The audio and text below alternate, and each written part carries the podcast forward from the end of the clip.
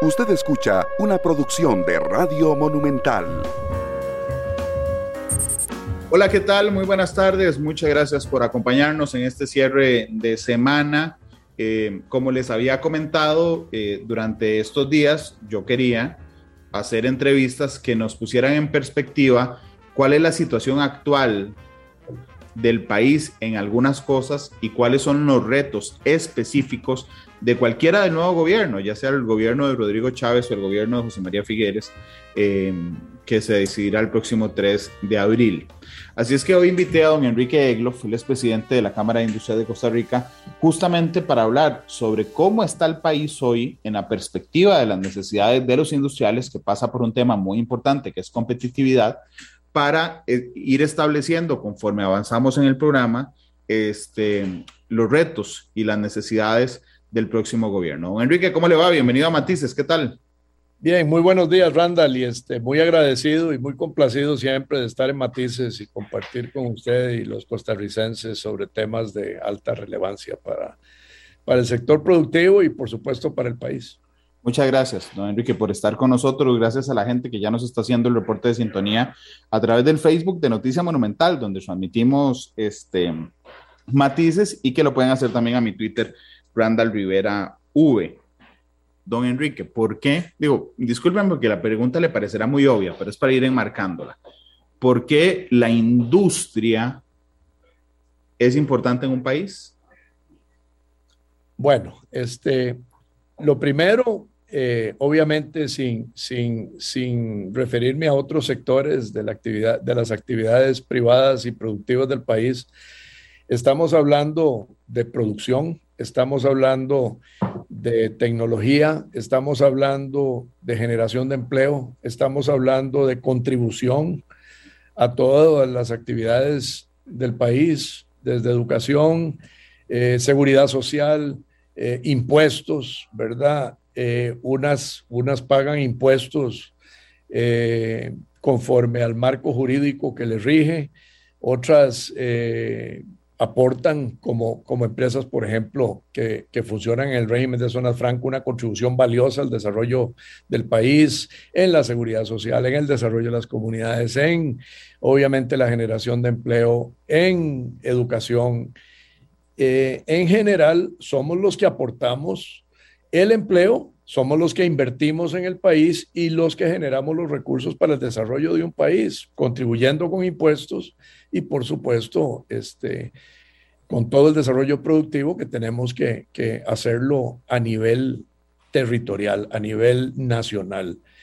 Entonces, este, es muy importante un sector tan dinámico, este, tecnología presente y de futuro, ¿verdad? Este, en el desarrollo de un país como Costa Rica, integrado al mundo, ¿verdad? Y, y compitiendo en el mundo y con el mundo. Don Enrique, de alguna manera, vamos a ver, si yo entiendo el país como una aeronave, ¿verdad? Las alas probablemente sean las decisiones de política pública, es decir, las que nos permiten planear bien, ¿ok? Y hay un motor, hay un, hay un sistema eléctrico central que alimenta todos los sistemas del avión. Esa es el gobierno y el Estado, no solo el gobierno, ese es el Estado pero indudablemente los motores, las turbinas, lo que hace que eso avance es la empresa privada. Una de esas turbinas, la más grande tal vez, es la industria. ¿Lo, entiendo bien si hago esa metáfora, don Enrique? Sí, correcto. Este, eh, y por eso mencionaba que, que, que sin, sin, referirme a otros sectores de la economía, como podríamos decir el turismo, que es una actividad importante e integrando a un país como un todo, el sector industrial eh, eh, es, es, es, sumamente importante. El sector, el sector productivo industrial es, es fundamental. Y, ahora, como, como, como señalaba, la importancia de la inversión, tanto nacional como extranjera, hay una palabra clave en todo esto y el programa eh, de hoy es, es muy importante para mencionar que esa palabra clave se llama competitividad y a través de la competitividad, confianza. O sea, lo primero que tiene que darse para que un país pueda desarrollarse, pueda eh, el sector privado invertir es eh, confianza y esa confianza tiene que, tiene que incluir, este, obviamente, la definición de política pública que contribuya a generar ese ambiente de competitividad para que se pueda generar empleo. Entonces, eh, de ahí podemos hablar eh, muchos, muchos temas y muchos requerimientos que se tienen que dar.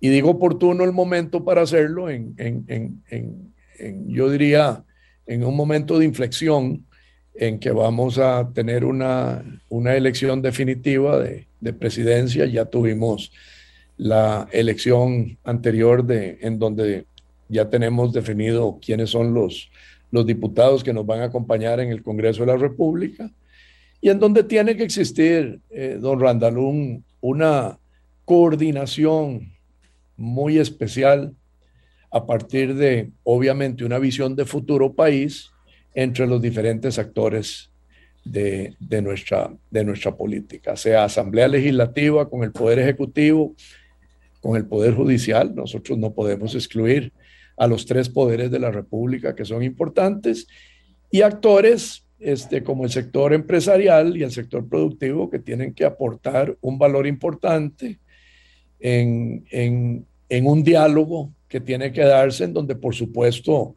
eh, debe de participar representantes este, legítimos de la sociedad civil para poder ayudar a construir eh, a través de acuerdos y esa confianza eh, una visión con política pública que contribuya al desarrollo sostenible de Costa Rica.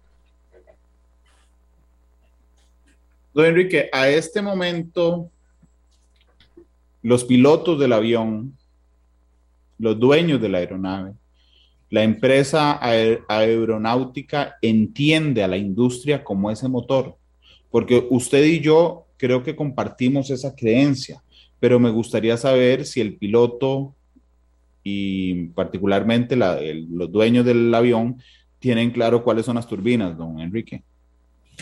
Bueno, yo esperaría que si no lo tienen claro, eh, en los próximos días este, podamos tener ese encuentro y esas conversaciones que son fundamentales para que podamos interactuar y, y, obviamente darle claridad a cuáles son esas turbinas de ese, de ese motor. Eh, nosotros en el sector industrial ya, ya entregamos invitación a los dos candidatos a la presidencia para que se celebre un encuentro eh, con, con, nuestra junta directiva este, y con, con, nuestros asociados. Esperamos que en los próximos días podamos contar con una respuesta de los dos este, facilitadores, porque, porque, a ver, ¿cuál debe ser el rol de un futuro gobierno? facilitar las condiciones, definir política pública apropiada que permita que, que, esas turbinas, digamos, de, del avión eh, puedan conducir a los pasajeros que podríamos definir eh, a los inversionistas, tanto nacionales como extranjeros, para en ese marco de confianza generar empleo en Costa Rica.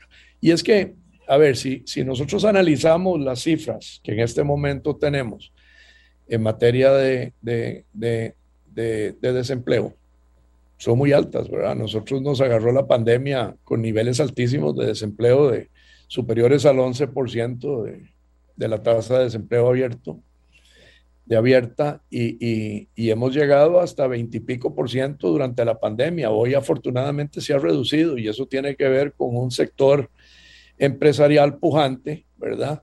que a pesar de las adversidades y problemas que afectan la productividad y la competitividad en este momento, siguen apostando a Costa Rica.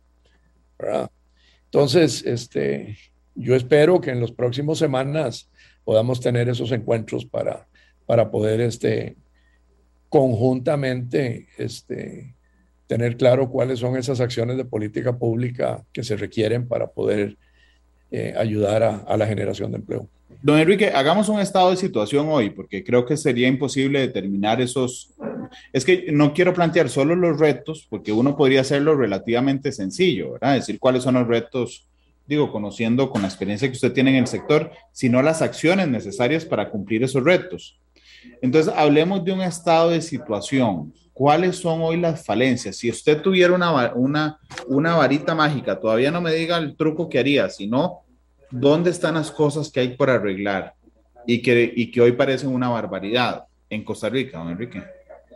Bueno, yo tengo que decir, tomando en cuenta, este, obviamente, no la información nuestra, sino lo que nos dicen los actores, lo que nos dicen los empresarios, lo que nos dicen el sector productivo, y voy a hacer referencia a algunas cifras. Este, eh, la encuesta de competitividad o de factores de competitividad que la Cámara de Industria de Costa Rica hace al sector productivo todos los años, cargas sociales. Costa Rica tiene eh, una altísima carga social en relación con quienes competimos, ¿verdad? Que hacen difícil este, que se pueda eh, invertir y producir. Entonces, eh, aquí no se trata de eliminar solamente impuestos, porque, a ver, y cargas sociales, se trata de redistribuir las cargas, se trata de crear condiciones para que pueda crecer más la inversión, que pueda crecer más el empleo y resolverse mucho los problemas que hoy afectan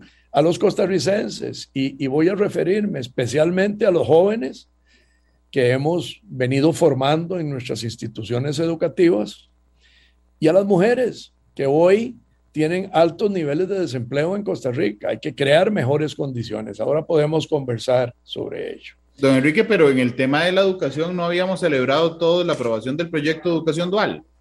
Sí, claro.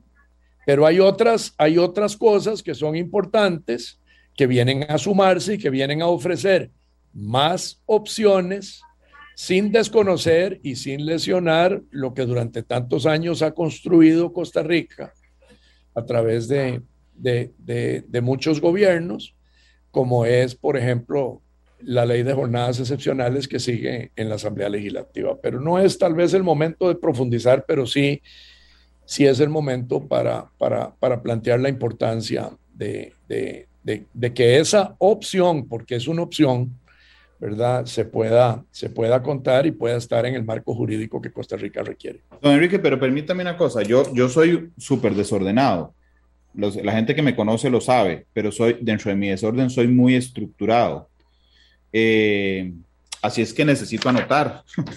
ok, vamos a ver. Voy a empezar con, no, aún no los retos ni las acciones, sino, bueno, los retos sí, que es la situación hoy, las falencias de hoy. Uno es educación. Sí, señor. Ok.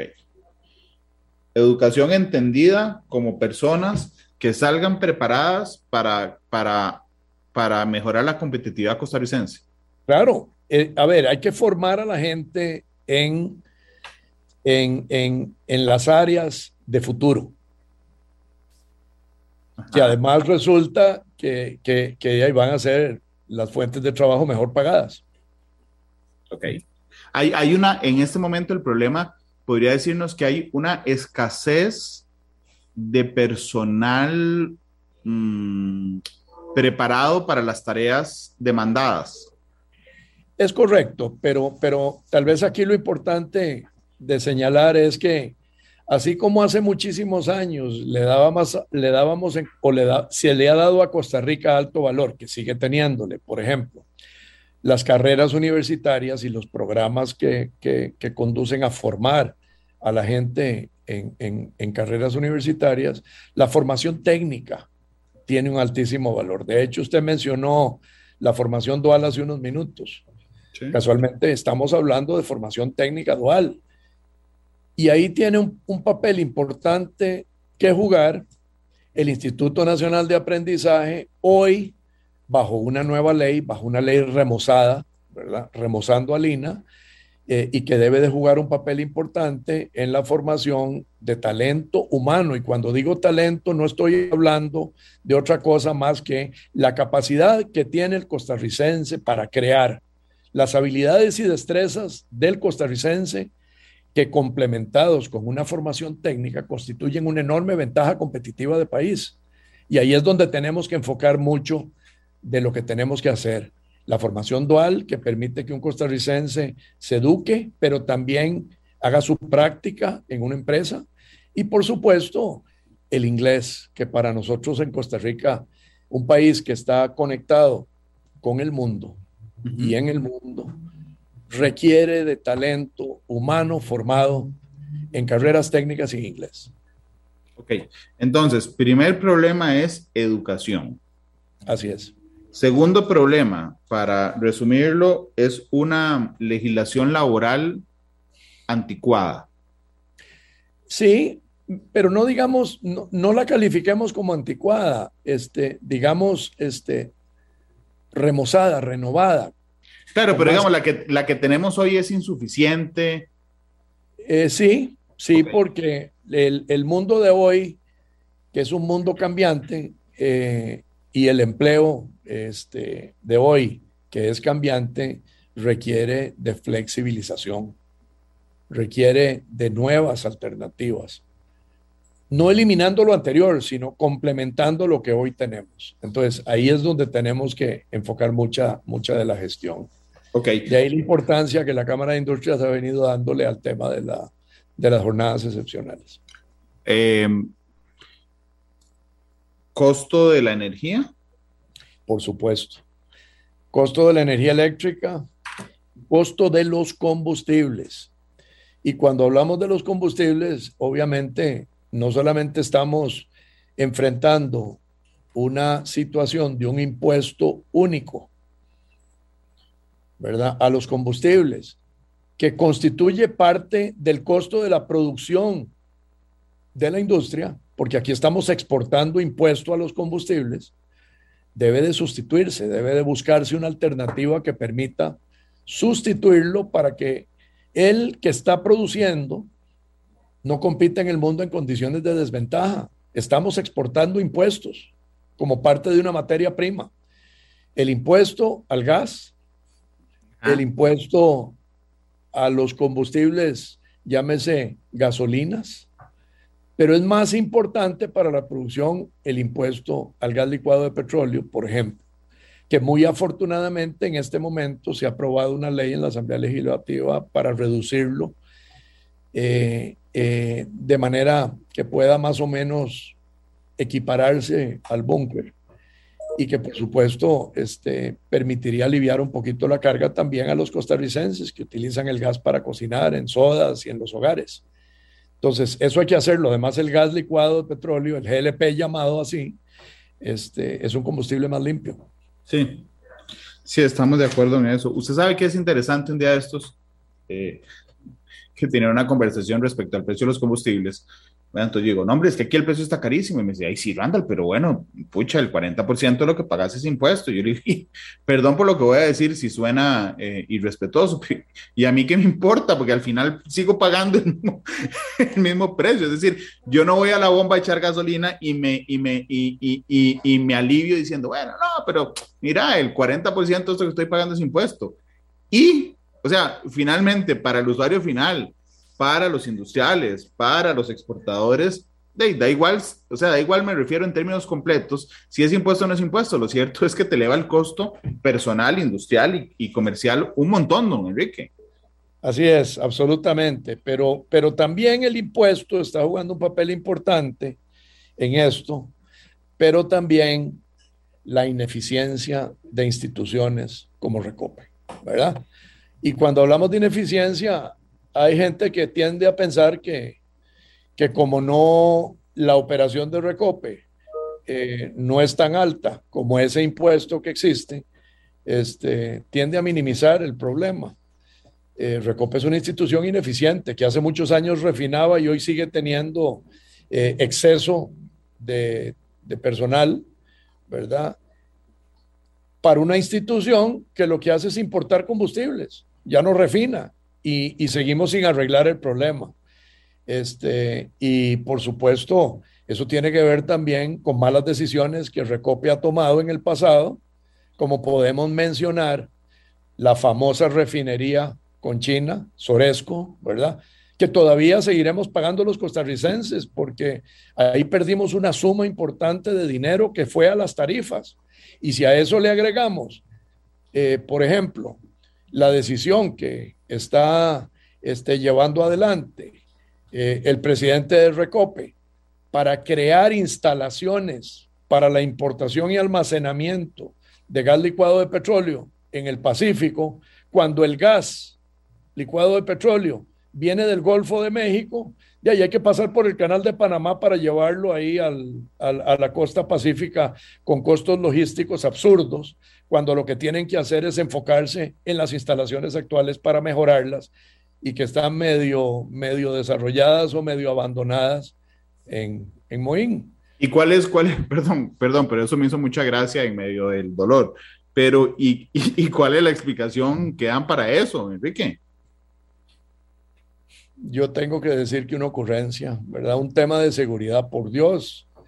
¿Cuál es la diferencia entre Moín y, y el puerto y el, y el Pacífico? ¿Por qué invertir en el Pacífico si tenemos instalaciones como país pequeño que tiene la capacidad para albergar eh, obviamente mejorando las condiciones de almacenamiento para que ahí se concentre la distribución, eh, la importación y, y, la distribución de gas licuado de petróleo. Este, vea, este, yo creo, yo creo que además, si entendemos que desde Panamá podemos suplirlo y desde Guatemala podemos suplirlo, ¿cuál es la necesidad, siendo un país pequeño, dada la importancia de la economía de escala, de seguir con esa necesidad que además la Contraloría General de la República ya se los dijo. Ah, pero ahí siguen, ahí siguen empujando eso. Y, y, y, a cada rato nos recetan solicitudes de aumentos de tarifas para seguir financiando la ineficiencia de Recope. Recope tiene que ser eficiente en lo que hace. Y no es posible que siga ineficientemente desarrollando cosas que al final terminamos pagando por la vía de las solicitudes de aumentos de tarifas. Claro, ellos insisten, y en eso tienen razón, porque yo hace una semana entrevisté al presidente de Recope, en que el costo de operación es muy residual en el costo completo del producto. Lo que me parece entenderle a usted, don Enrique, es, bueno, no importa, ese costo residual ganémoslo de una vez, pero además la, la eficiencia no tiene que ver directamente porque, con, con que incidan las tarifas, es que su deber ser es ser eficiente. Bueno, nosotros lo hemos dicho hasta la saciedad, lo hemos planteado en Arecep, lo hemos planteado en, ante la opinión pública, se lo hemos dicho al gobierno. Eh, Recope no puede caminar solo, tiene que ser eficiente. eficiente. Fíjese que se, se, en, esta administración se eliminó, se eliminó inclusive la representación del Estado en la junta directiva de Recope. ¿Quién controla Recope? Nadie. Andan por la libre porque ya ni un puesto tiene el gobierno en la junta directiva de Recope. No hay rectoría, no hay quien ponga orden en, en una institución que tiene que ser eficiente. Don Enrique, ahí estábamos hablando de energía y nos concentramos en combustibles. Permítame concentrarme un momento en electricidad. Eh, yo no sé, yo, yo tengo ocho años de hacer matices y siempre que lo entrevisto hablo de, de electricidad. Y, y, pareciera que la solución viene, pero no, no llega. A ver, el problema que tenemos es que en las instituciones no hay prisa por arreglarlas y por, y por crear las condiciones para, para mejorar la competitividad. Vea, el ICE pidiendo aumentos de tarifas del 20 o 20 y pico por ciento la Compañía Nacional de Fuerza y Luz también pidiendo aumentos de tarifas, cuando lo que hay que hacer es hacer crecer la demanda. Si usted hace crecer la demanda, crecen los ingresos y se reducen las posibilidades, obviamente, de tener que recurrir a aumentos y más aumentos de tarifas. Pero mientras eso no se entienda y no haya un giro y no existe una verdadera rectoría en energía, y una rectoría que conozca sobre temas de energía, no una rectoría que tradicionalmente ha sido liderada por personas con conocimiento ambiental en el MINAE y en los gobiernos. O sea, tiene que haber rectoría, una rectoría independiente que ponga orden en la generación, en la distribución o en la transmisión y en la distribución de energía. Tenemos que ser eficientes en todo. Y la ineficiencia y la falta de acción es lo que está este, generando esa gestión lenta que no permite avanzar en la competitividad. Costa Rica no puede ser competitivo, la producción no puede ser competitiva si no hay electricidad y combustibles competitivos, pero especialmente electricidad. Y desde hace mucho rato venimos insistiendo en que las nuevas tecnologías, la energía fotovoltaica, la energía del viento, también tienen que ser eficientes y son eficientes. Pero el ICE no incursionó en energía fotovoltaica a tiempo. Pensaron que la tecnología iba a llegar cuando el ICE quisiera. Y la tecnología ya llegó, ya está en el mundo. Si lo, lo que cada vez limita más las posibilidades de contar con, menores costos en la generación es el almacenamiento. Las baterías hoy día para almacenar este, electricidad van a ir cada vez más reduciendo en su costo conforme vaya aumentando la producción y la demanda. Y eso viene, ¿verdad? Y ya no es que ahí viene, ahí viene el lobo. Ya no podemos decir ahí viene el lobo, no, ya el lobo llegó, ya la tecnología cambió. Ahora lo que viene es eh, el sentido de urgencia de hacer eficiente una institución que no se involucró en tiempo. Y, y, eso por estar defendiendo el status quo y el status quo es la electricidad cara, con una capacidad altísima instalada, con proyectos que se desarrollaron y ejecutaron, este, que no son los proyectos del futuro. Vea, la, la, electricidad como nosotros llamamos de hidroeléctrica de filo de agua, usted pone una represa, por ejemplo, en Cachí, y pone una represa en Angostura, y pone otra represa en Reventazón. Todos se nutren de la misma fuente.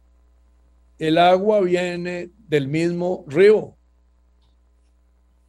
cuando se vacía una represa mientras la otra está llena y la otra termina de llenarse o está llena, es la misma fuente, a diferencia de la energía fotovoltaica, que es el mismo sol y el sol para todos, ¿verdad? La luz solar. Entonces, ¿qué es más barata? Claro, aquí, digo, va, va, a ser un tema más adelante en este programa, pero ¿cómo hace falta meter mano a Alicia? O sea, es que por supuesto, donde usted escarbe es un enredo, desde la compra del cable, la planta hidroeléctrica, el tema de la fibra óptica. Así es. Eh, vea, el secuestro de la, de, la 5G es inaceptable. Cuando es importantísimo para la educación, es importantísimo para llevar este, la conectividad al resto del país, ¿verdad? Eh, es muy importante que el Estado pueda aprovechar las frecuencias, ¿verdad? Para, para poderla desarrollar. Y no puede seguir secuestrada en una institución por temor, ¿verdad? A que, a que, a que alguien la venga a aprovechar. Es que, es que estamos, estamos frenando el desarrollo, estamos frenando la educación, estamos frenando la conectividad que es necesaria para el desarrollo de un país como un todo. Pero Entonces, ese es un tema para largo, para largo rato. Indudablemente, pero vea cómo he ido llenando el papelito. Educa eh, de, estado de situación, educación, legislación, costo de energía eléctrica, costo de combustibles, telecomunicaciones. Así es. ¿Qué, ¿qué pasa con la tramitomanía o la tramitología? Porque a veces hay gente que me dice, no, hemos mejorado mucho. ¿Cómo lo ve usted o cómo lo ven ustedes, don Enrique? Bueno, este, el tema de los trámites y permisos eh, sigue siendo obviamente un aspecto importantísimo para las empresas.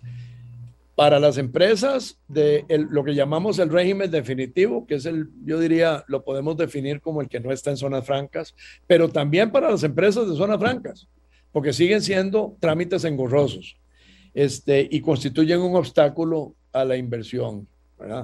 Y yo le puedo citar a usted algunos, algunos ejemplos. Eh, no ayuda a la formalización de las empresas, no ayuda a reducir la enorme informalidad que ya supera el 45% en Costa Rica. Hoy día para, para, para formalizarse usted tiene que seguir toda una serie de trámites que le hace difícil hacerlo, especialmente para las pequeñas y las medianas empresas que tienen que dedicar gente de una empresa que se está constituyendo y que además llegan a topar con el problema de que la Caja Costarricense del Seguro Social les dice que tiene que pagar todo lo que deben por la informalidad y ahí nunca vamos a formalizar a las empresas informales. Nunca vamos a formalizar al emprendedor. Nunca vamos a diluir un poquito la carga social que hoy es alta y que están pagando los que están formalizados y que estamos contribuyendo a la seguridad social y con limitaciones económicas estamos privando al resto de la población de la atención de la salud. Ni qué decir, obviamente, de, obviamente del, régimen de pensiones. Entre más actores entren a contribuir al régimen de, pensiones, más resolvemos los problemas de la falta de recursos y de la sostenibilidad del régimen de pensiones. Hemos caído a través de los años en, en un no tenemos prisa, aparte de la cultura del no, ¿verdad? No se puede, porque no cambiamos, como dice un distinguido miembro de nuestra junta directiva, la manera de pensar y decimos sí, sí podemos, pero no prefiscalicemos a las empresas sin dejarlas que se organicen. Aquí le ponemos trabas a todos para formalizarse. Ahora, enhorabuena que se aprobó una reforma a la ley 8220 de simplificación de trámites y derechos del administrado. Este, pero hay que trabajar, hay que reducir los trámites, no basta solamente con este, hacerle la reforma a la ley. Eh, hay, que, hay, que, hay que definir acciones concretas y establecer acciones para reducir esos trámites, y eso es importantísimo. Eh, eh, el costo de las materias primas. Vean, el costo de las materias primas y el costo de las importaciones nos afecta a todos. No podemos, por ejemplo, como una iniciativa de ley que está en la Asamblea Legislativa, este, reducirle el factor, digamos, del flete a un, a un sector del comercio, pretendiendo lesionar a la industria nacional. Hay que arreglar ese proyecto de ley que está en la Asamblea Legislativa para que no excluya, ¿verdad?, a, sectores importantes de la economía y lesione a esos sectores como la industria nacional, como la industria alimenticia, como, como la industria de, la construcción que trae bienes, por un lado, este, eh, en productos contenerizados, en contenedores, pero que también trae y produce con bienes que vienen en barcos generales, carga general y carga granel que utiliza la industria alimenticia en Costa Rica. Nosotros no podemos, a ver, ayudar a un sector lesionando a otro. Hay que buscar un punto medio. Y eso es lo que estamos en este momento trabajando, esperamos con la Asamblea Legislativa en los próximos días. Pero, a ver, aquí... lleva, perdón, porque yo le iba a tirar un, un anzuelo, Enrique, también. Ojo lo que llevamos, educación, legislación laboral, costo de energía eléctrica, costo de combustibles, telecomunicaciones, trámitomanía, costo de materiales, de materias primas. Voy a tirarle uno, seguridad jurídica. Y cuando digo seguridad jurídica es a tener claro la cancha en la que juegan. Lo que pasa es que yo a veces siento, y yo quiero que me lo confirme, que ustedes empiezan el partido y de un momento a otro eh, eh, la International Board, que es lo que hace las reglas del fútbol, dice, mira, y si se nos ocurre que de ahora en adelante el portero no puede usar la mano, entonces ustedes tienen que ir a convencer a la International Board de que no se puede hacer eso. Y entonces ya salen listos y dicen, bueno, ahora sí vamos a jugar el partido. Entonces alguien en la International Board se le ocurre, no, mira, en lugar de patear la bola, vamos a jugar solo con la cabeza. Y tienen que ir ustedes otra vez a la International Board, Asamblea Legislativa o gobierno, a decirle, no, que así no sirve. E, e, esa inseguridad del partido pesa hoy en la inseguridad jurídica que ustedes tienen.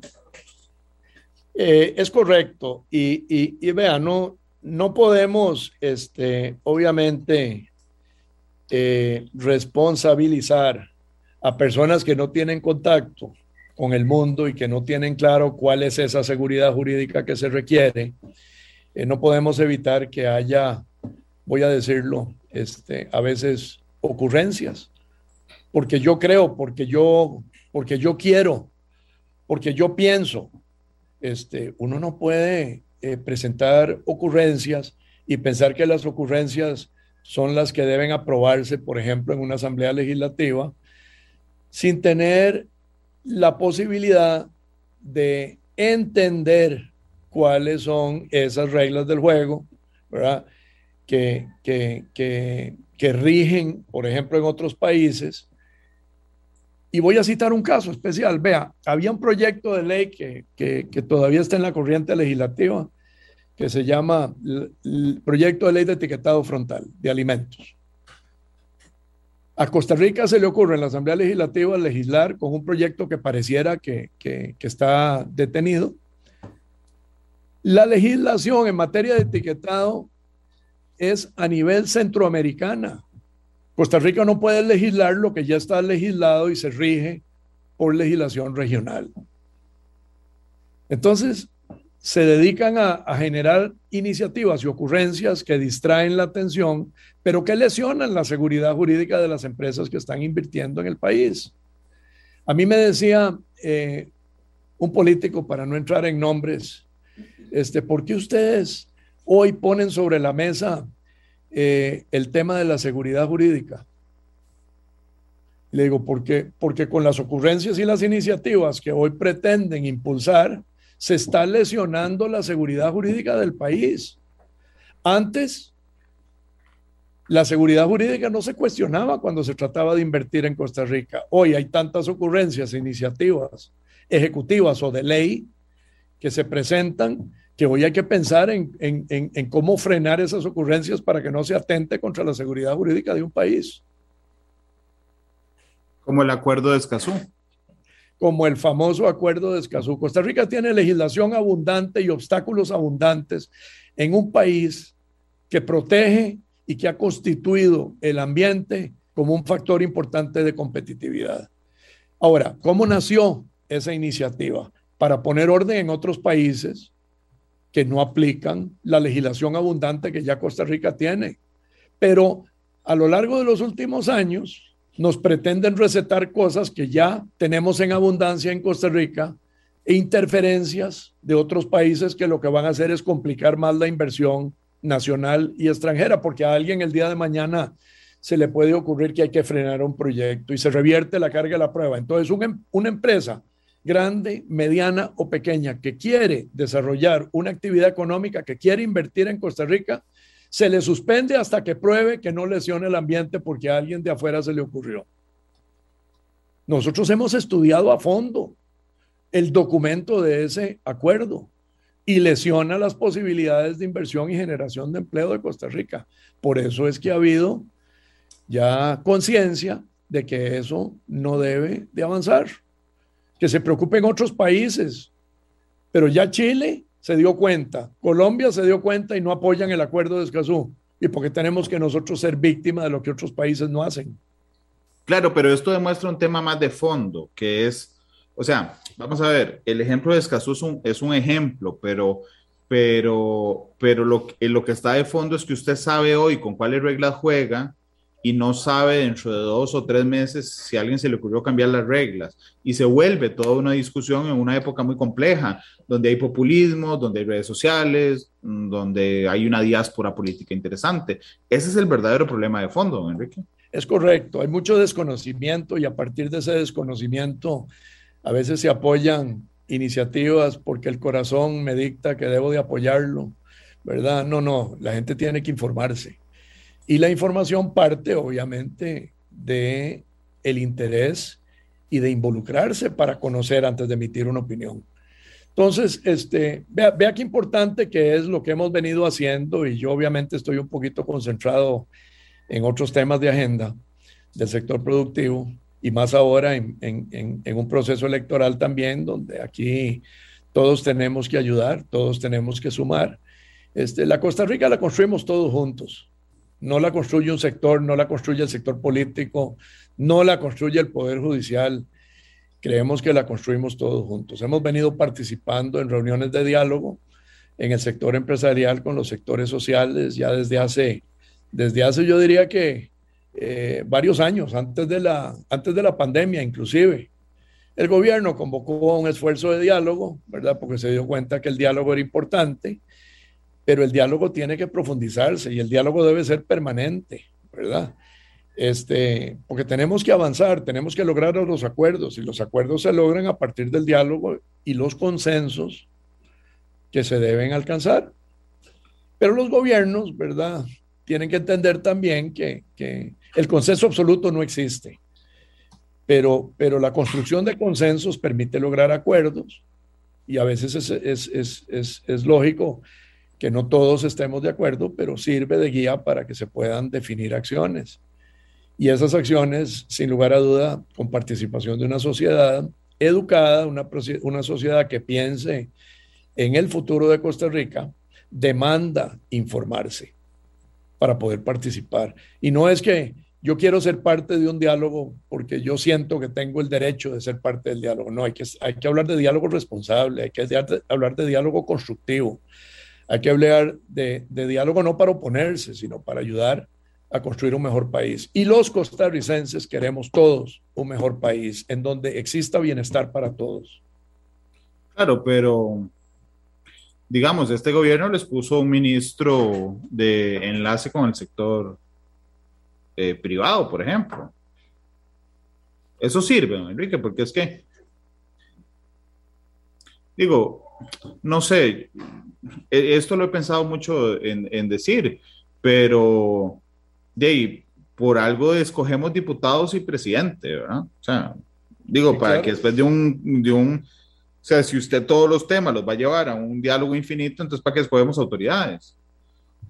Es, es correcto. Eh, es un asunto de autoridad, responsabilidad, liderazgo y capacidad de ejecución. Y, este, y, bueno, usted me habló del, ministro de enlace.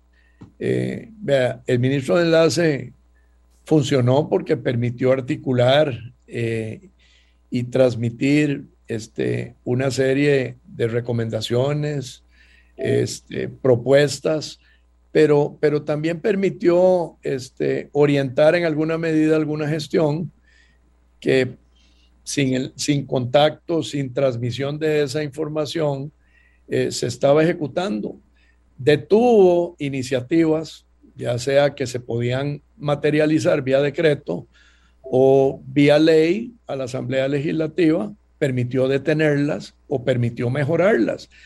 Pero si usted me pregunta eh, sobre la efectividad del ministro de Enlace, eh, yo centraría este, en, en que se, se, impidieron algunas, algunas cosas que no sucedieron y que hubieran lesionado más ese clima eh, de confianza y seguridad jurídica, pero también este, no tuvo cartera. Y cuando dice, dije, digo no tuvo cartera,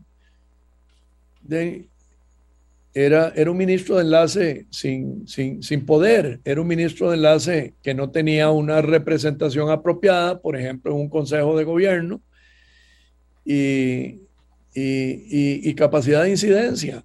Y tampoco tenía billetera, porque lo que tenía era una oficina, no tenía ni el recurso técnico necesario para poder funcionar.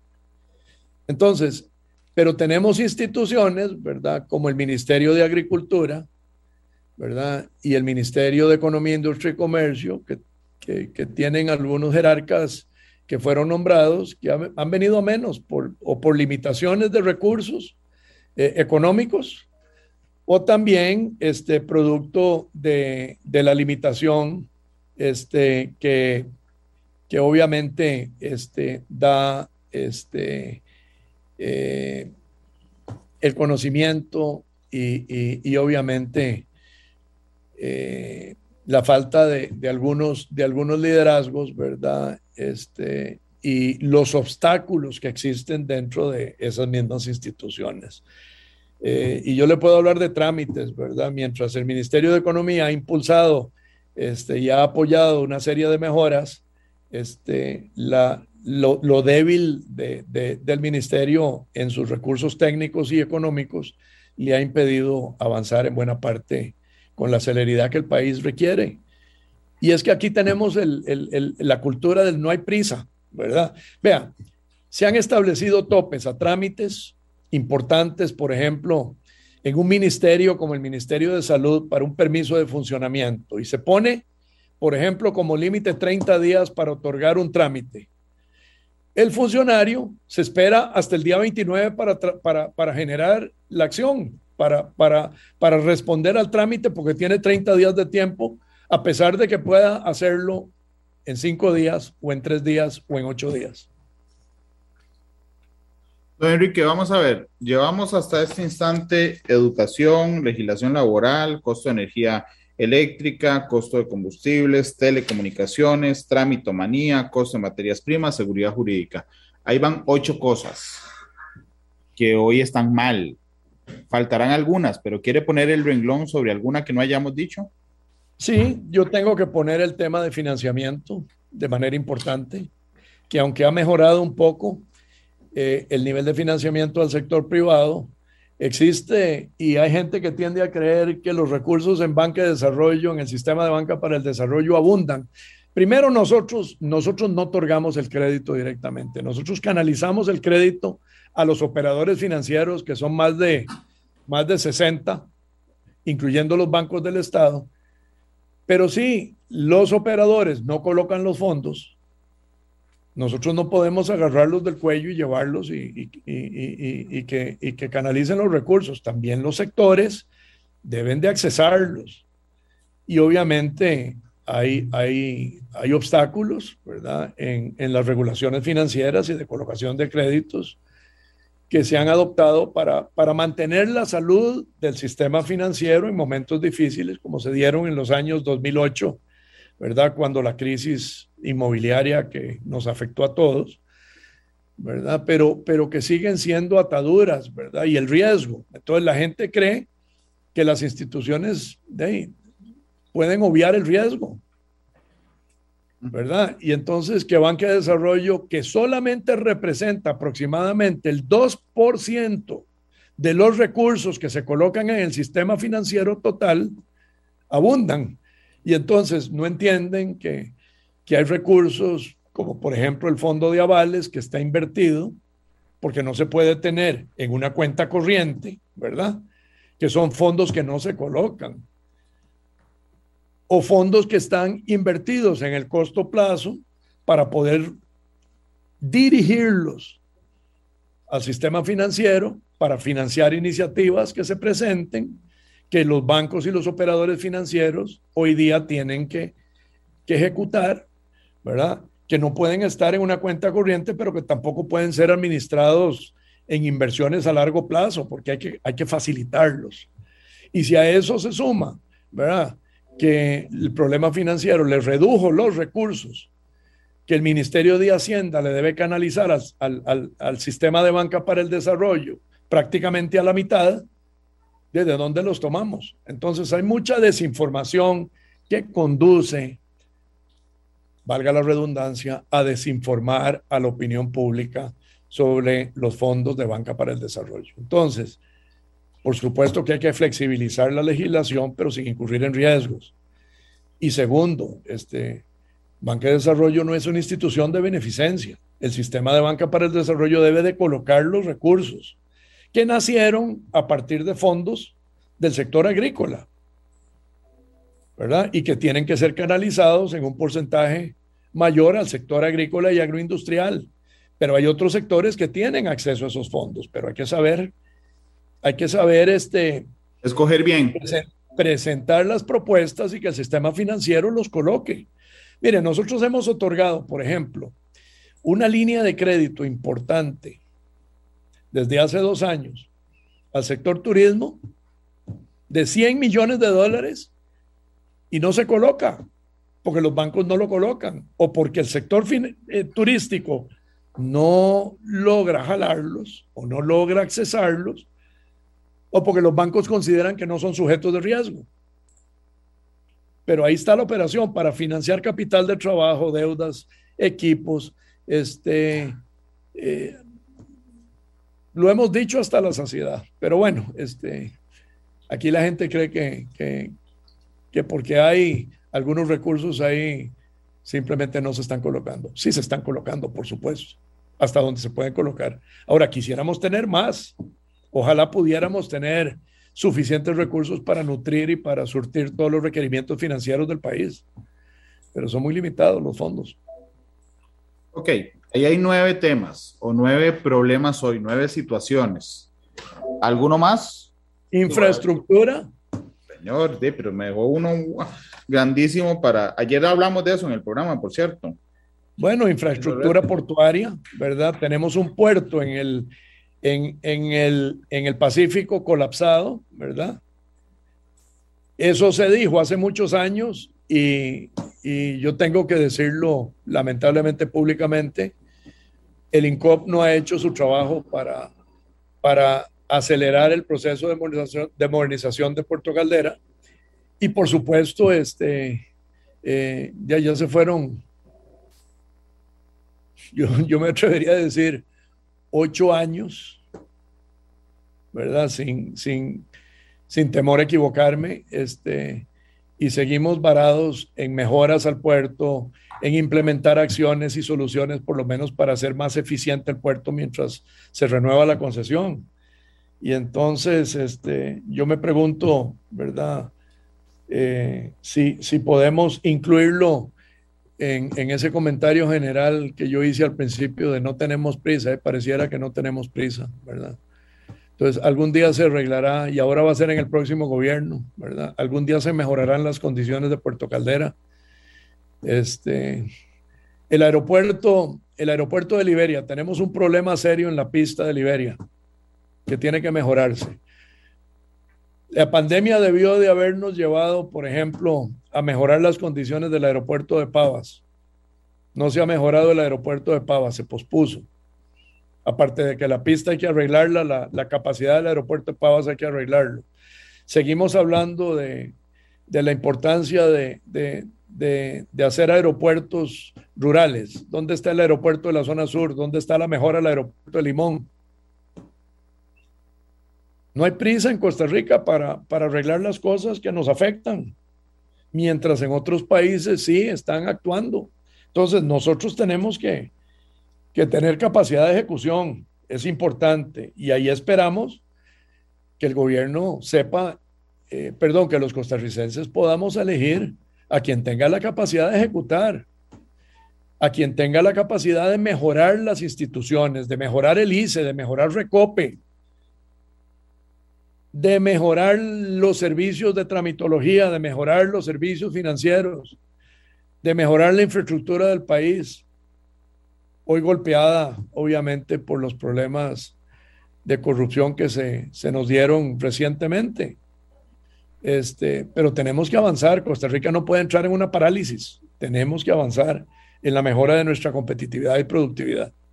Y para eso se requiere de experiencia, se requiere de conocimiento, se requiere de equipos, de equipos humanos. Esperamos que los costarricenses sepan decidir la mejor opción para el país y no, este, no solo se vote con el corazón, sino se vote con la información que se requiere para que podamos tener, este, obviamente, un nuevo gobierno en el próximo, en el próximo mes de mayo que tenga visión de futuro, capacidad de diálogo, que permita lograr acuerdos y generar esa confianza que es fundamental para que Costa Rica pueda avanzar, como le decía, en un desarrollo sostenible. Don Enrique, ya establecimos lo que está mal. Déjeme ir a una pausa comercial, regresamos a los últimos 15 minutos del programa para hablar de cuáles son las acciones específicas que piden ustedes para arreglarlo. Eh, vamos a la pausa y regresamos con matices. Regresamos con matices. Muchas gracias por estar con nosotros. Don Enrique Egloff, el presidente de la Cámara de Industrias de Costa Rica, me acompaña este viernes para hablar justamente de los retos que ha planteado el país. Voy a concentrarme en las soluciones. ¿Cuál es la solución específica? O sea, que alguien que nos está, que nos está escuchando y viendo diga, este es el proyecto necesario. La educación y particularmente la educación dual técnica, don Enrique. Eh, sí, correcto. Este, obviamente hay que seguir este, enfocados en el tema de la educación, eso es muy importante, y, formar gente corto plazo. ¿verdad? Nosotros necesitamos dar una respuesta a la inversión nacional extranjera que hoy necesita en mucho gente costarricense que tiene destrezas, capacidad de aprender, y tiene una serie de habilidades y que le permiten con formación de carreras cortas, técnicas, incorporarse a la fuerza laboral.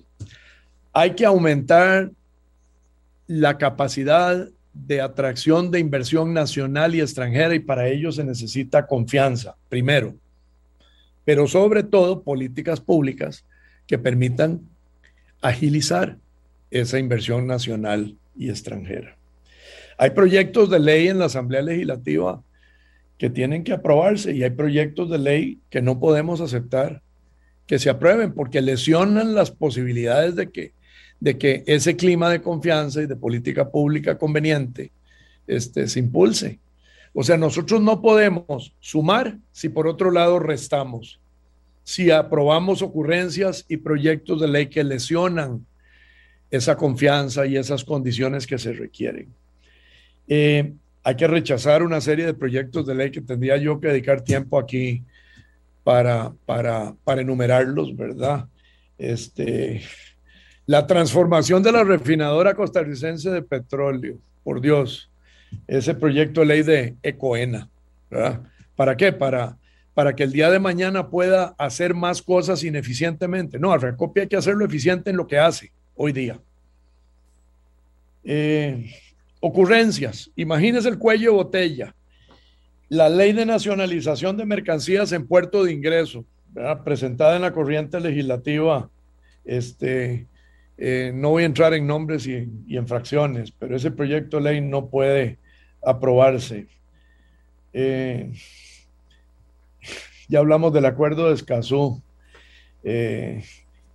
Aquí hay que generar empleo. Costa Rica tiene legislación suficiente para, para, para la descarbonización y para, y para seguir manteniendo este, el, el, el, ese sello de país que protege. Tenemos que generar electricidad competitiva. Es importante la ley para, para ser eficiente al ICE, para que no se sigan este, desarrollando proyectos ocurrencia caros tiene que haber rectoría en el ICE. Hay que separar el Centro Nacional de, Electricidad, el CENSE, del ICE, para que esté bajo una rectoría apropiada. Este, avanzar en temas de alianzas público-privadas, por Dios, este, con transparencia, con, con, con fiscalización, para que haya transparencia y para que los proyectos se ejecuten, los proyectos que se ejecuten sean los que convienen al país y no los que a mí se me ocurren. ¿verdad? Este, resolver los recursos presentados por Arecep contra los aumentos de tarifas que lo que van a hacer es lesionar el crecimiento de la demanda. Si aquí no se entiende que si la tarifa no es competitiva, las empresas no solamente no crecerán, sino se van y las actividades productivas dejan de existir por pérdida de competitividad, estamos fritos. Hay que aumentar la demanda, no más aumentos de tarifas eléctricas. Hay que hacer crecer la demanda y hacer eficientes las instituciones. Eh, promover política pública que establezcan sistemáticamente una mejora de la competitividad del país. Oponernos, sí, a muchos, pero ahí eh, el sector privado ya ha planteado en la corriente legislativa cuáles son los proyectos que no deben avanzar. Este, ¿qué podría decirle? Este, ¿Cuánto tiempo tenemos, don Randall? A partir de este momento nos quedan 12 minutos, don Enrique. 13 minutos. Lo que pasa es que aquí, yo, lo que pasa es que aquí pasa algo. Yo ya hoy conocemos la integración de la nueva Asamblea Legislativa. A mi gusto, que permite más acuerdos, si lo veo en términos integrales, a mi gusto. Eh, lo, que conoce, no, lo que no conocemos aún es el Poder Ejecutivo, por aquello de, que, de, de, de sentar esa responsabilidad, don Enrique. Bueno, yo creo que lo que hemos venido diciendo nosotros eh, ya desde, desde hace mucho tiempo, pero, pero particularmente desde, desde que la Cámara de Industrias de Costa Rica lanzó a los costarricenses su campaña de voto informado, yo creo que es muy importante que los costarricenses, sin distingo de clase, sin distingo de formación, se informen bien sobre quiénes que pretenden gobernar nuestro país tienen las mejores propuestas las mejores acciones para poder ayudar a resolver los problemas de este país. Y eso tiene que ver con el empleo, tiene que ver con la inversión, tiene que ver con la competitividad, tiene que ver con la confianza, tiene que ver con la sostenibilidad, tiene que ver con un voto informado y razonado. No es yo voy a ir a votar por alguien porque se me ocurre votar por alguien, o por esto o por el otro. Hay que, obviamente, eh, mejorar la eficiencia de las instituciones del país. Eso es clave, eso es fundamental. Nosotros como sector privado no podemos de ninguna manera ser espectadores ante ese abstencionismo tan alto en Costa Rica. Eh, es importante hacerle ver a los costarricenses que tenemos un derecho garantizado por la Constitución y la ley que debemos ejercer responsablemente. Si el día de mañana nos quejamos y no votamos, ¿con qué autoridad moral este, vamos a, exigir o vamos a reclamar o vamos a cuestionar a un gobierno o a una asamblea legislativa? El costarricense tiene la obligación de informarse y ejercer un voto razonado.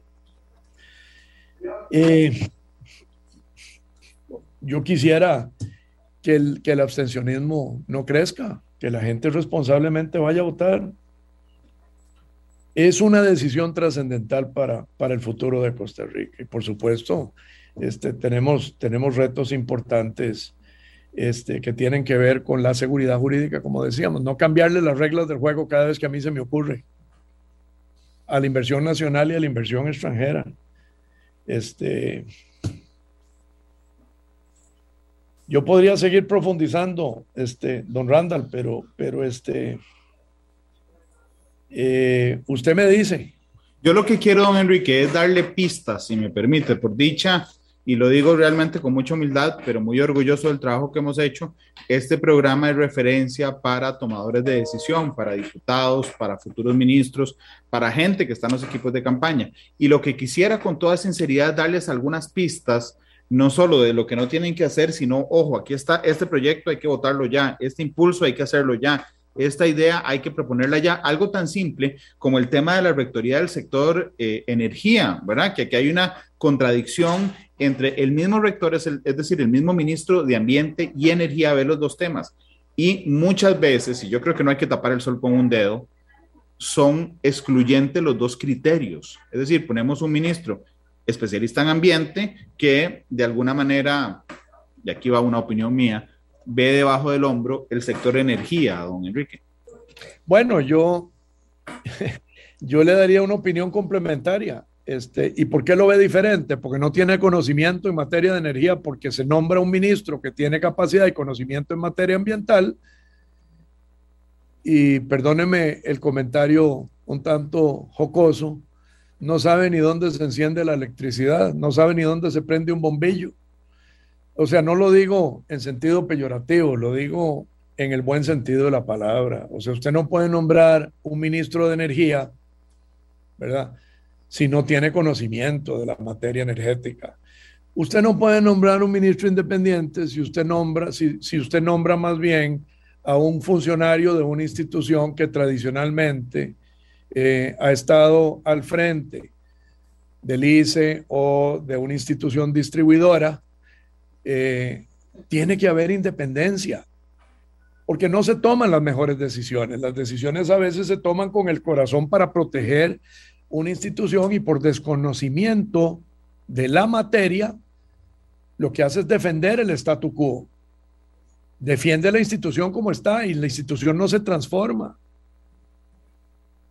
Hay que bajar los costos de la electricidad ayer para poder incrementar la demanda para poder incrementar el consumo, para que, le voy a citar un ejemplo, para que el país pueda contar con electricidad competitiva. No es posible que una empresa que quiera instalarse, por ejemplo, en Santa María de Dota o en San Marcos de Tarrazú no pueda hacerlo porque la energía es más cara que la que se le ofrece en el Valle Central, porque el ICE le vende a un distribuidor la electricidad que nutre o surte la electricidad en esa zona y es más cara que lo que la puede comprar en el Valle Central. Nunca vamos a tener desarrollo en zonas rurales.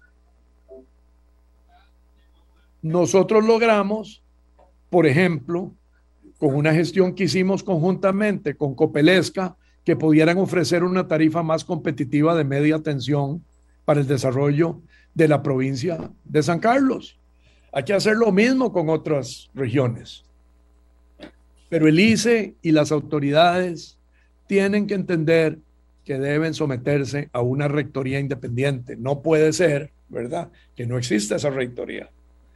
No puede ser que igual, perdón, que el Centro Nacional de Energía no puede estar dentro del ICE, supongo. Por supuesto, por supuesto. Y tampoco, vea, vea qué interesante lo que le voy a decir. El viceministro de Energía, don Rolando Castro, es un profesional reconocido y bueno, pero es y ha sido de trayectoria ambiental y de conocimiento ambiental. Fue director ejecutivo de Sedarena si usted me dijera a mí que, tiene conocimiento de energía, tal vez lo adquirió recientemente. Pero yo creo que eso, eso hay que arreglarlo. ¿Y por qué hay que arreglarlo ya? Porque hay un sentido de urgencia. El mundo no espera, el mundo ya cambió. Costa Rica tiene que evolucionar conforme está evolucionando el mundo. Sí, aquí y aquí esperamos que vaya al mundo a nuestro nadadito de perro, por decirlo de alguna manera, don Enrique. Bueno, ¿quiere que le cuente una anécdota? Por favor. Mire, yo llegué ayer de República Dominicana. Antes de mediodía fui al aeropuerto Las Américas a tomar un vuelo de copa. Cuando llegué, a la, cuando llegué a la ventanilla a entregar mi maleta, me dijeron, necesito su pase de salud para Costa Rica y tuve que irme y perder un poco de tiempo a tramitar y llenar el pase de salud que se me olvidó llenar. Y cuando llegué aquí al aeropuerto Juan Santa María, llegué a la ventanilla de migración y enseñé mi pase de salud y me dice, no, ya no es necesario, ya se eliminó. Ok. Qué interesante, las autoridades de gobierno no le comunicaron a las líneas aéreas internacionales que traen turistas que ya el pase de salud ya no se requería en Costa Rica. Y eso se eliminó ya hace días. ¿Por qué no lo comunicaron a turistas que están perdiendo el tiempo, a turistas que están haciendo filas de tres horas en el aeropuerto Juan Santa María y en el de Liberia para que no se produzcan los cuellos de botella que se han generado? Yo tuve la paciencia de sentarme allí a esperar y como era en la noche no tenía prisa para llegar a mi casa, pero un turista se desespera. Y usted sabe lo que es llegar a la ventanilla de migración en el aeropuerto y que le digan, no, ya el pase de salud no se necesita, ya se eliminó hace días. Claro, el detalle además es que damos una imagen de desorden completo, ¿verdad? Evidentemente. Don Enrique, yo dije hace un rato que yo veía en la nueva formación de la Asamblea Legislativa más posibilidad de acuerdos. ¿Usted comparte eso conmigo? ¿Cómo ve esa integración que ya hoy conocemos? Totalmente de acuerdo. Mire, la Asamblea Legislativa actual, eh, que tiene una mayor, eh, digamos, representación no solamente de partidos, sino también de independientes, algunos que se han separado de, su partido y se convirtieron en diputados independientes, que hay bastantes, este, eh, creo que está mejor conformada, va a estar mejor conformada yo tengo que reconocer también porque hemos tenido la oportunidad de, darnos cuenta de la formación de los diputados que van a la Asamblea Legislativa, están mejor preparados. Muchos van mejor preparados. Eso no quiere decir que haya otros que no lo estén, porque, porque, porque evidentemente creo, creo que está haciendo falta eh, requisitos un poquito más estrictos que permitan que quienes vayan a la Asamblea Legislativa estén debidamente preparados. ¿verdad? Porque los preparados no deben ser solamente los asesores que llegan a apoyar a los diputados. Los mismos diputados tienen que estar mejor calificados para poder ir a la Asamblea Legislativa a legislar, tienen que tener conocimiento, tienen que tener formación. Y eso, lastimosamente, eh, no se ha dado, porque la, legislación para, para, llegar a ser diputado, para ocupar un cargo público, no es pareja. Por ejemplo, para ir a una junta directiva para ir a representar una institución, a una, a una, eh, eh, a una institución del Estado, sí se exigen una serie de requisitos, hasta, hasta ser colegiados, ¿verdad?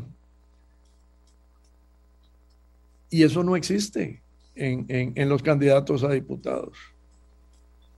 Hay que mejorar los requisitos y hay que ser un poquito más rigurosos en los requisitos para quienes lleguen a, una institución tan importante a legislar casualmente. Entonces, pero sí, yo creo, yo creo que la conformación de, varios partidos, este, obviamente en la nueva Asamblea Legislativa, y la misma formación de los diputados va a permitir, este, obviamente, previos acuerdos, previo diálogo, eh, lograr, lograr acuerdos. Va a ser más fácil, yo creo, este, darles, darles opinión y aportar valor eh, a partir de una gestión que nosotros responsablemente debemos hacer como Cámara de Industrias este, para ayudarlos a legislar. Don Enrique, le agradezco muchísimo que, me, que nos haya acompañado eh, independientemente, y nos queda un minuto, independientemente del gobierno que gane, en términos generales, ¿qué espera usted de ese gobierno? Bueno, yo, yo creo lo, lo, lo primero, que logre conformar un equipo adecuado, con liderazgos apropiados que puedan atender muchos de los problemas que acabamos de señalar y de los requisitos que tenemos que tener para poder invertir más, para que la empresa privada pueda invertir, alianzas público-privadas. Tiene que haber gente preparada y gente con capacidad y liderazgo para poder arreglar los problemas. Aquí se ha dicho muchas veces que las instituciones están tomadas por los mandos medios. No, no, no, no. Vea, primero, es importante señalar que aquí tenemos gente muy buena en el sector público y que lo que necesitamos es un liderazgo apropiado en cada una de las instancias de gobierno para que ese liderazgo pueda permear y aprovechar al máximo las capacidades del sector público, de los empleados públicos valiosos que en este país tenemos. Y ayudar a transformar la institucionalidad rápidamente para que el servicio público que se dé sea ágil, sea eficiente y permita que el país pueda generar empleo. El empleo lo generamos los del sector privado. Si agregamos las limitaciones de la regla fiscal y los problemas de, obviamente, de nuestras finanzas públicas, el empleo no lo podemos esperar del sector público. El empleo lo tiene que generar el sector privado y hay que facilitarlo. Eh, en segundo lugar, yo creo que es importante entender que, que debemos ser como sector privado, y incluyo a sectores legitimados de la sociedad civil, debemos de, de participar. El diálogo, el diálogo positivo, constructivo, es importante. Un gobierno debe nutrirse de la opinión de los diferentes sectores. Es importante ese diálogo social que tanta falta le hace, diálogo efectivo a este país, efectivo y sincero. Para ayudar a un gobierno a tomar las mejores acciones que tienen que ver, obviamente, con facilitar el desarrollo y crecimiento del país y la generación de empleo. Yo esperaría que quien, quien llegue eh, tenga claro que tenemos una institucionalidad importantísima en Costa Rica que ha permitido construir nuestra democracia y que tenemos que fortalecerla. Y fortalecerla quiere decir remozarla, quiere decir renovarla, quiere decir este, mejorarla en su gestión bajo el marco institucional que hemos creado. Y que el diálogo es fundamental entre los diferentes actores políticos y los sectores de la sociedad. El sector privado juega un papel importante y es un aliado importante para los diferentes gobiernos para poder construir un mejor país. Don Enrique, Muchísimas gracias por habernos acompañado hoy en Matices. Como les decía, estamos estableciendo esta serie de programas justamente para identificar los problemas que tienen los sectores fundamentales y vitales del desarrollo nacional y los retos de los próximos gobiernos. La pregunta más difícil para usted, cuénteme con qué canción quiere irse. Híjole, se me había olvidado ese. Yo sabía, yo sabía que se le había olvidado. Mire, yo creo que los costarricenses constituimos un país de fe y esperanza. Yo creo que hay que creer, hay que recuperar la credibilidad en quienes nos gobiernan, hay que tratar de recuperar la credibilidad en la institucionalidad hemos construido una extraordinaria institucionalidad en Costa Rica que tenemos que remozar y parte de la institucionalidad presidencial y la institucionalidad legislativa. En ese sentido, y tomando en cuenta que soy una persona de fe y que tengo credibilidad en esa institucionalidad, tenemos que tener fe y esperanza. Color Esperanza, don Randa. Yo sé que ya me ha escuchado usted con esta canción, pero... Pero no se preocupe, es bonita, de Diego Torres. Sí, señor, me gusta mucho y, porque creo y tengo fe y esperanza, este, me gusta la, letra. Que despido y matices, Diego Torres. Gracias, don Enrique. Muchísimas gracias y a las órdenes, con muchísimo gusto. Gracias a toda la audiencia de Matices. Gracias, don Enrique. Este programa fue una producción de Radio Monumental.